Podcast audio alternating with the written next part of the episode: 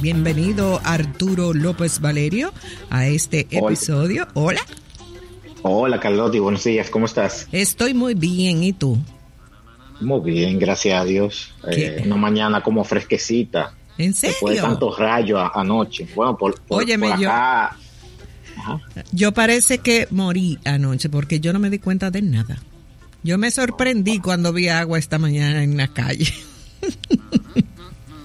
parecía una batalla de los Avengers, una cosa así.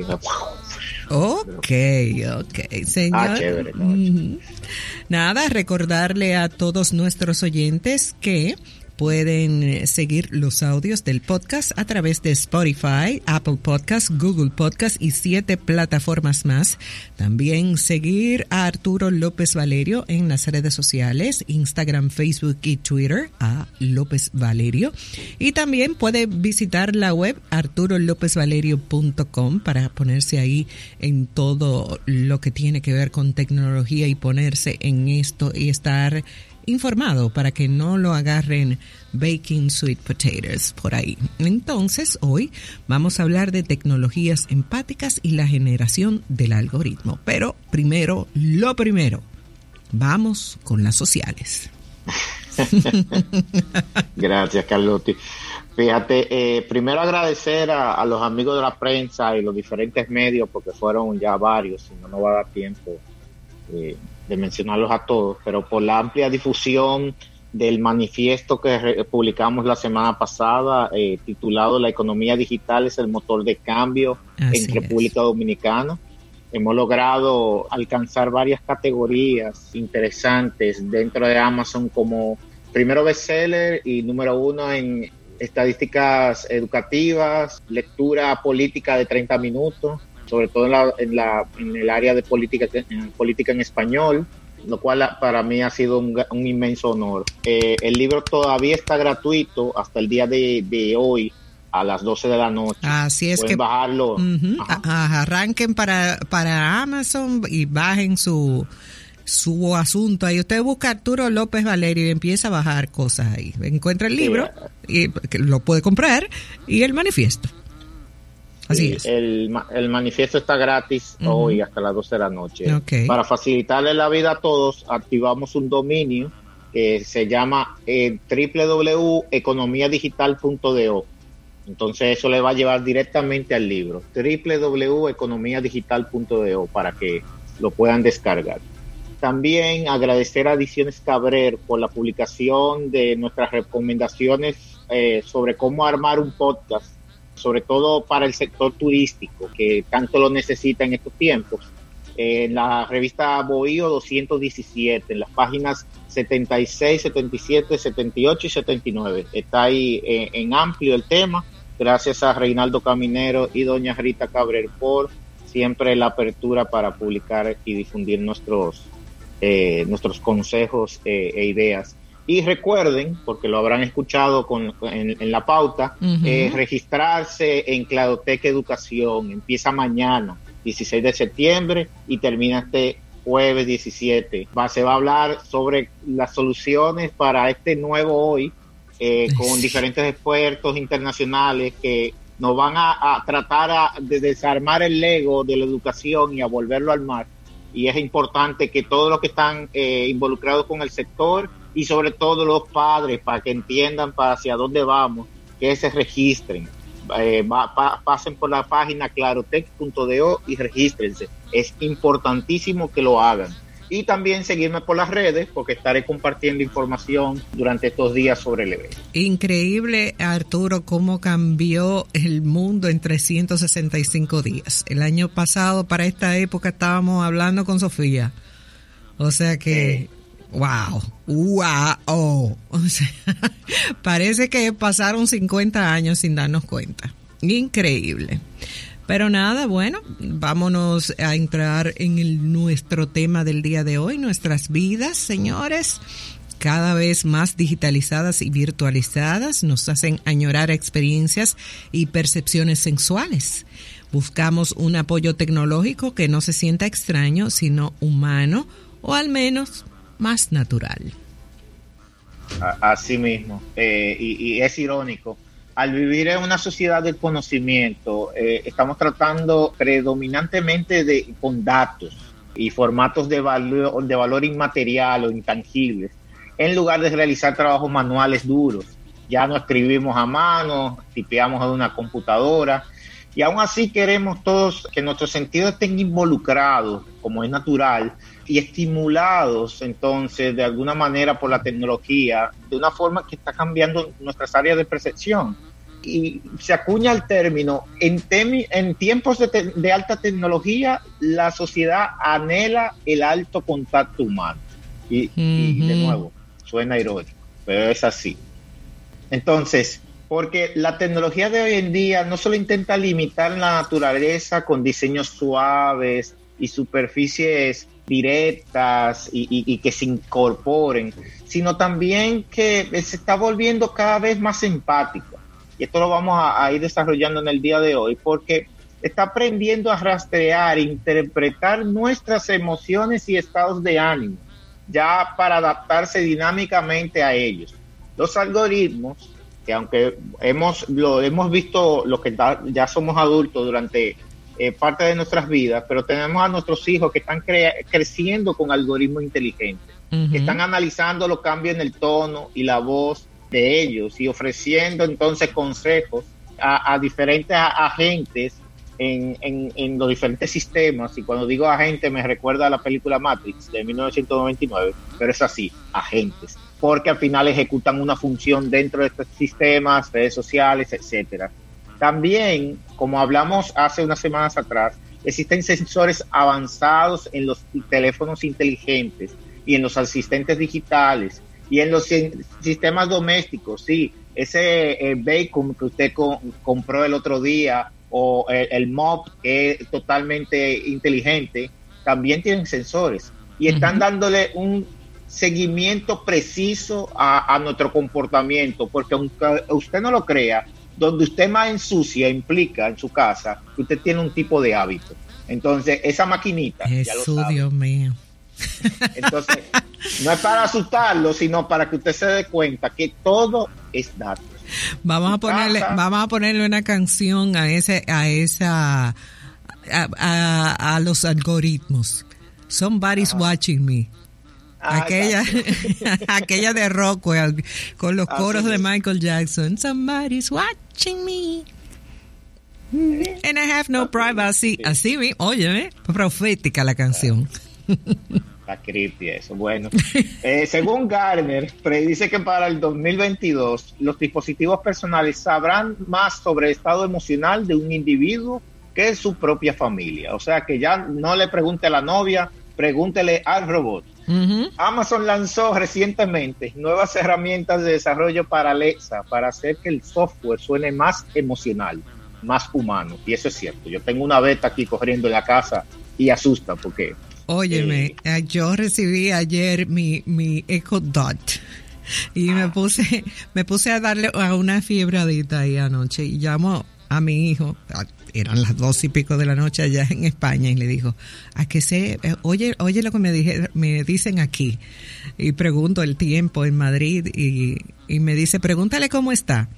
Y, y, me dice, yo estoy muy bien, yo espero que tú también estés bien. Yo quisiera como hacer todo lo posible para hacerte la vida más fácil. Y yo como que, ah, no estoy sola ya, finalmente, estoy acompañada. Fue una experiencia tienes un, roommate. Eh, definitivamente, eso fue lo que sentí. Yo ya no vivo sola. bueno. Y le dije, despiértame, despiértame. Y me dijo, como yo le había pedido varias veces que me pusiera Michael Bublé, me dijo, ¿quieres que te despierte con una canción de Michael Bublé? Y le dije, sí. Y ahí estaba. Creepy también. si Carlotti no sale de su casa, se quedó con Alexa ahí trancada. Ay, Dios mío. Ay, pero es cool, es cool. Es cool. Como escuchamos el ejemplo de Carlotti, esta nueva actualización ofrece una gama de opciones que ya ustedes escucharon a un usuario feliz ya. eh, eh, llevan a las Alexas de la emoción a la, decepción. Es decir, podemos estar muy muy entusiasmados con Alexa, pero también hay días que nos puede decepcionar. No, que claro. prepárate, que van a haber días negros. No, pero ¿Eh? por supuesto, además eso pasa con la gente común. O sea, tú, todo el día no estás, no estar, yo no estoy todos los días contenta con Benítez. Nunca hemos peleado, sobre todo durante estos siete meses que tenemos él y yo solo aquí pero... Enjaulado. sí, pero no, o sea, un día él viene más tranquilo y yo le digo, ¿qué es lo que te pasa? Y yo, no, que no dormí. Eso y lo mismo le puede pasar a Alexa, digo yo. No queremos hacerla más, eh, tener sentimientos más afines a los humanos. Entonces... ella es empática. Imagínate que, vamos a tener un lío. Tuvimos un lío, Alexa y yo anoche. ¿Tú te imaginas? Que yo venga la semana pasada con eso. Digo, la semana que viene, yo de que la tú viste ya. Sí. Ya me. Bueno, hay, que revisar esa relación después. Fíjense, por esto es que las interfaces se están volviendo más intuitivas para crear esa empatía, reemplazando el tradicional mouse, el teclado, con interfaces sin contacto, porque antes para eh, Carlotti tener esa interacción tenía que escribir mucho o dar muchos clics y ahora solamente lo hace con, con la voz o con la, el reconocimiento de objetos en el caso de los sensores.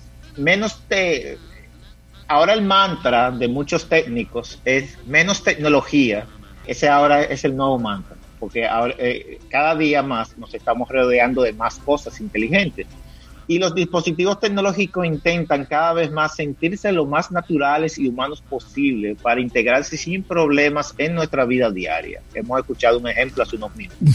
Ahora, se estima que en el mercado global de detección y reconocimiento de emociones tendrá una tasa compuesta anual de crecimiento de un 32,7% hasta el año 2023, alcanzando unos 24 mil millones de dólares en todo este periodo. Y eso es un montón de dinero. Entonces, ahora, hay tres principios en el enfoque enfático, que, en, empático, perdón, que debemos eh, tomar en cuenta. Lo primero es la lectura de emociones. Hoy en día los algoritmos pueden detectar emociones humanas a partir de expresiones faciales, es decir, con la cámara, el lenguaje corporal y las señas vocales. Es decir, que cuando estemos viejos y nuestros hijos nos pongan un robo a vigilarnos, no lo vamos a poder engañar. Comprendan él. Eh, ¿Cómo, estás? a comprender las emociones. Bien, mi hijo, estoy bien y estoy eh, todo, todo tumbado de un lado, pero no. Sí, eh, y le te dice, toma tu medicina. Y yo, no, tome su medicina. Mm. Eso va a ser difícil este futuro. Bueno, estas máquinas están comprendiendo las emociones y esto tiene una importancia creciente en la futura interacción entre nosotros y las máquinas. Porque recuerden, están aprendiendo las mañas de nuestro hablar, de nuestro comportamiento. No es un asunto de memoria, es un asunto de registro de patrón. ¿Dónde vienen entonces los diseños emocionales? Que nuestras vidas van a estar cada vez dominadas por la tecnología, lo cual nos hace añorar experiencias y, y esas percepciones que eh, sensoriales, donde las empresas están aprovechando estas técnicas para adaptarlas a sus imágenes, diseños. Fíjense que ahora la gente se emociona cuando ve un móvil porque lo ve curvo, lo ve sexy, lo quiere agarrar. Eso es un diseño emocional. Que tú dices, oye, quiero ponerle la mano a él. Entonces, eh, y eso tiene mucha ingeniería detrás. Eh, y a propósito, hablando de esa ingeniería, la semana próxima vamos a hablar sobre eh, ese modelo de ingeniería aplicado a, a las redes sociales y a los comportamientos de software e interfaces de usuario. O sea que esperen eso a, la vuelta de esquina la semana próxima, porque todos estos diseños evocan emociones. Las tecnologías de sensores se están volviendo cada vez más avanzadas y están agregando una capa de experiencias virtuales eh, a, esta interacción que es el, sentir, el tacto. Entonces esto va a impactar todo, porque imagínense usted que usted está viendo unos zapatos en Amazon y luego usted sienta cómo se, eh, el zapato, ya usted lo va a comprar inmediatamente.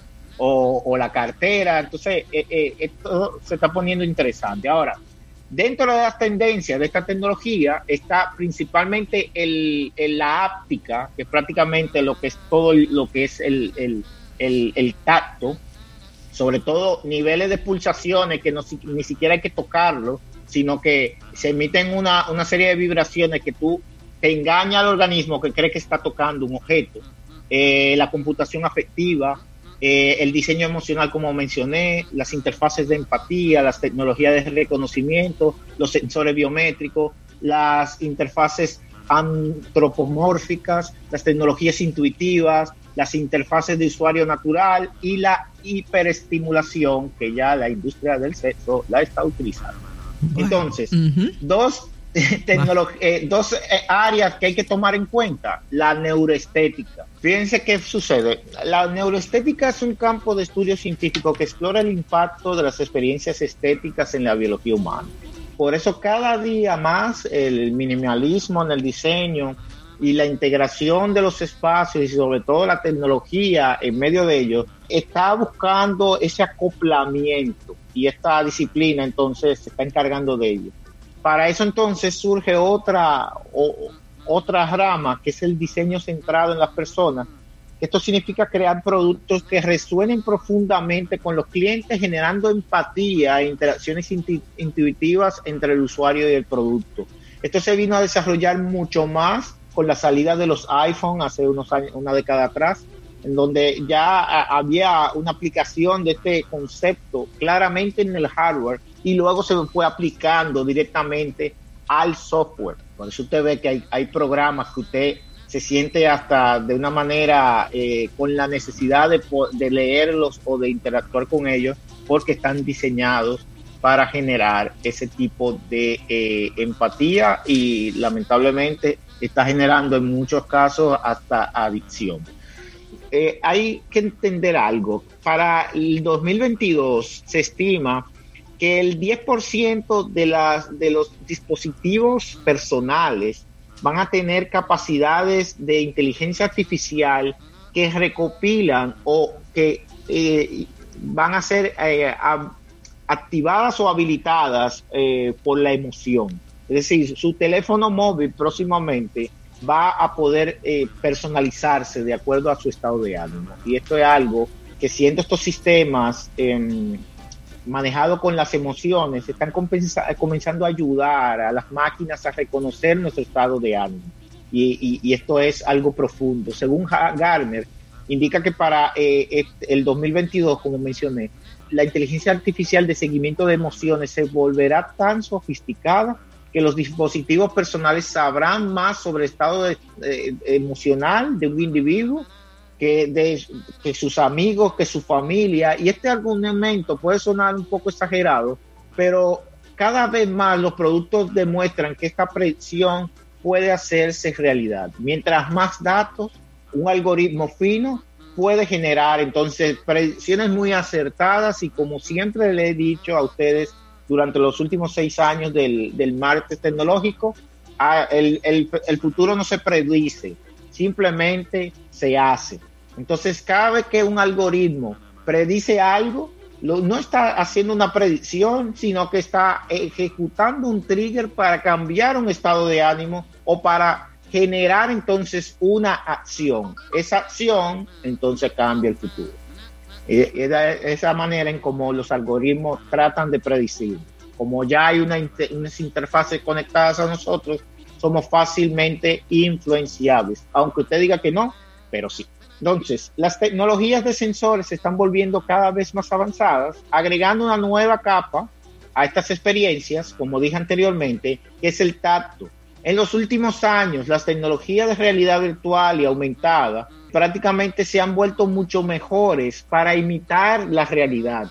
Y esto es algo que, está preocupando a muchos padres en, diferentes geografías, porque eh, prácticamente llega un momento en que mm, esta paradoja eh, en términos de, sentirse, eh, en, no saber qué es real y qué es ficción, prácticamente se está materializando poco a poco en nuestra sociedad. La realidad virtual y la realidad aumentada están engañando a nuestros cerebros, haciéndoles saber y creer que los objetos virtuales y las personas están justo frente a nosotros. Sin embargo, hasta ahora no podemos tocar estos objetos. O sea, en algún momento ya entendemos que no es real, lo sabemos por los videojuegos, eh, lo vemos con una nitidez increíble, pero al final de cuentas sabemos que eh, no son reales. Ahora, llevar el sentido del tacto a las experiencias de realidad virtual podría cambiar todo esto. Porque si lo estamos viendo casi real y si lo estamos viendo prácticamente que nuestro cerebro a nivel visual se está confundiendo y él va a buscar el, otra, el otro sentido, le va a decir, ven acá, ¿eso está ahí o no? Y el otro sentido le va a decir, mira, yo lo siento. Entonces ahí entonces, estaría cambiando ya nuestra percepción del mundo. Desde las compras en línea hasta, lo, hasta los casos de uso médico. O sea, hay mucha aplicación positiva a este tipo de tecnologías, como la rehabilitación física, que la realidad es que el cerebro se queda pensando que todavía tiene un miembro en muchos casos, que, se ha perdido. Y esta, este tipo de tecnologías pueden ayudar a, compensar ese tipo de, de ausencia y de falta y es importantísimo que, le pongamos atención porque a la velocidad que vamos, realmente eh, se están empezando a como a eliminar muchas líneas que antes teníamos, eh, vamos a decir, bien claras y, que ahora de alguna forma u otra prácticamente se están, se están desvaneciendo. Y eh, entiendo que hay que ponerle atención, que hay que, hay que tomar en cuenta que en algún momento hay que tratar de ser quizás, Carlotti, un reality check en, este sentido. Porque eh, si, nos, si nos ponemos a pensar, em, en algún momento perder esta línea, y eso lo había visto en una eh, eh, en una, una película, no sé si la llegaste a, a, ver, se llama Inception. Sí, sí de Christopher Nolan, en donde él hablaba específicamente de, eh, o sea, el tema, en algún modo, aunque ¿verdad? había una, una, trama medio de espía y eh, al final muchas personas usaban el componente para no bajar una realidad virtual, sino que eran sueños. Pero a nivel de los sueños, muchas personas iban a vivir en el sueño en vez de vivir su vida en la eh, realidad. Y entonces estos son de los, vamos a decir, conflictos éticos que podemos empezar a, encontrar o a tropezarnos con este tipo de tecnologías. O sea, ¿qué tanto vamos a estar eh, eh, seducidos, eh, que es quizá la palabra apropiada, por estas tecnologías? ¿Y qué tanto nosotros podemos empezar a, a querer añorar ese mundo de fantasías? Porque ah, si nos ponemos a analizar cómo, nuestros recuerdos se van construyendo, muchas veces recordamos algún suceso, al final de cuentas nosotros empezamos a, llenar nuestro propio cerebro los vacíos de nuestros recuerdos con, con muchas expectativas e ilusiones. Imagínate que eso ya no tenga que ser imaginado, sino que, valga redundancia, sino que directamente pueda ser representado a través de una interfaz eh, yo entiendo que hay personas que, ni volverían. Digo, ok, cerré esto, me voy, vuelvo luego. Y esto le, explora muchas series, como Black Mirror, eh, entre otras. Esta ausencia del humano y el deseo de, vivir en otro lugar. Ah, sí, sí, sí. Imagínate, si te dan ese chance de pronto ahora mismo donde tú estarías. O sea, si, tú, si, si te dan esa la oportunidad de tener una realidad virtual, pero en fin, la vas a vivir como real, eh, a lo mejor tú tuvieras en el medio de hondo como es hongo mágico allá en Jamao, qué sé yo, por decir un, por, por mencionar un lugar que se ve como appealing y bonito cuando hace calor y todo eso, o sea que, que sí, o sea, de pronto que, eh, querer quedarse en esa parte es posible. Ahora, eh, unos experimentos que realizó Google hace unos, eh, el año pasado, prácticamente lo que están aprovechando esta tecnología para crear eh, unos, vamos a decir, se denominaban como hogares empáticos. de acuerdo a tu estado de ánimo, los diferentes elementos del hogar cambiaban para sentirse más cómodo. Cambiaba de color, cambiaban las imágenes de repente, en los monitores lo cual, ¿qué te digo?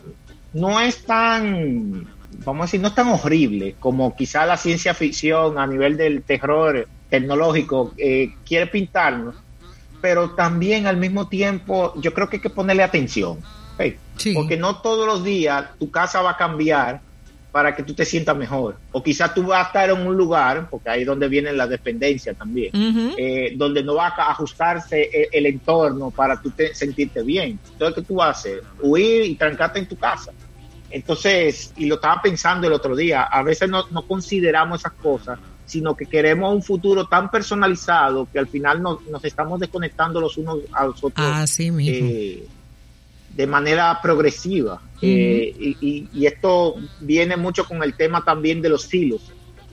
Y a mí nada más me gusta una cosa y yo no quiero ver más nada, al final yo solamente voy a, querer hablar y hasta empiezo a juzgar sobre solamente mis hilos. Y el que no está ahí adentro no existe, no me importa y, no es un ser humano. Entonces, eh, hay que poner atención porque en la medida en que estas tecnologías avanzan, recuerden que están diseñadas para rendir a un propósito. Y esa parte de generar una mejora es generar un, un retorno sobre la inversión. Nada de esto es gratis.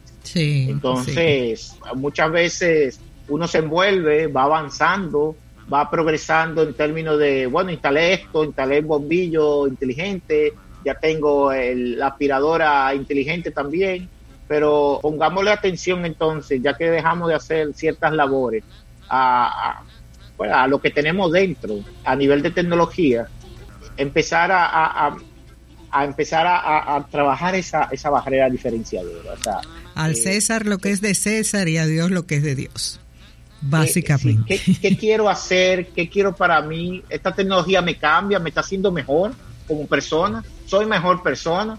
Se lo digo porque recientemente, en septiembre del año pasado, Facebook compró la empresa CTRL Labs, que prácticamente eh, la compró por casi mil millones de dólares. Y esta, eh, esta compañía eh, trabaja los, lo que es el tema de, los sensores para hacerte hacer entender al cerebro que estás tocando objetos. y eso es Facebook. Entonces, ustedes saben que yo, Facebook y yo no somos muy buenos amigos. Eh, yo entiendo que, las compañías tecnológicas han fallado en, el concepto de autorregulación y de hecho yo soy de los que piensa que cuando una industria dice yo me estoy autorregulando, eso no es verdad. Entonces debe ponerse un ojo a esto porque en, en la medida que avanza los gigantes tecnológicos, de nuevo, siguen arropando con su dominio pero nos están llevando a un nivel porque necesitan más ingresos. Entonces, hay que ponerle como esa, ese nivel de atención necesario, porque ahorita no venden la bandita, ya tenemos los lentes, entonces, al final de cuentas, puede traer eh, funestas consecuencias y como siempre le digo, busquemos siempre el lado positivo a todo esto y el uso positivo que genere un mejor impacto para todos.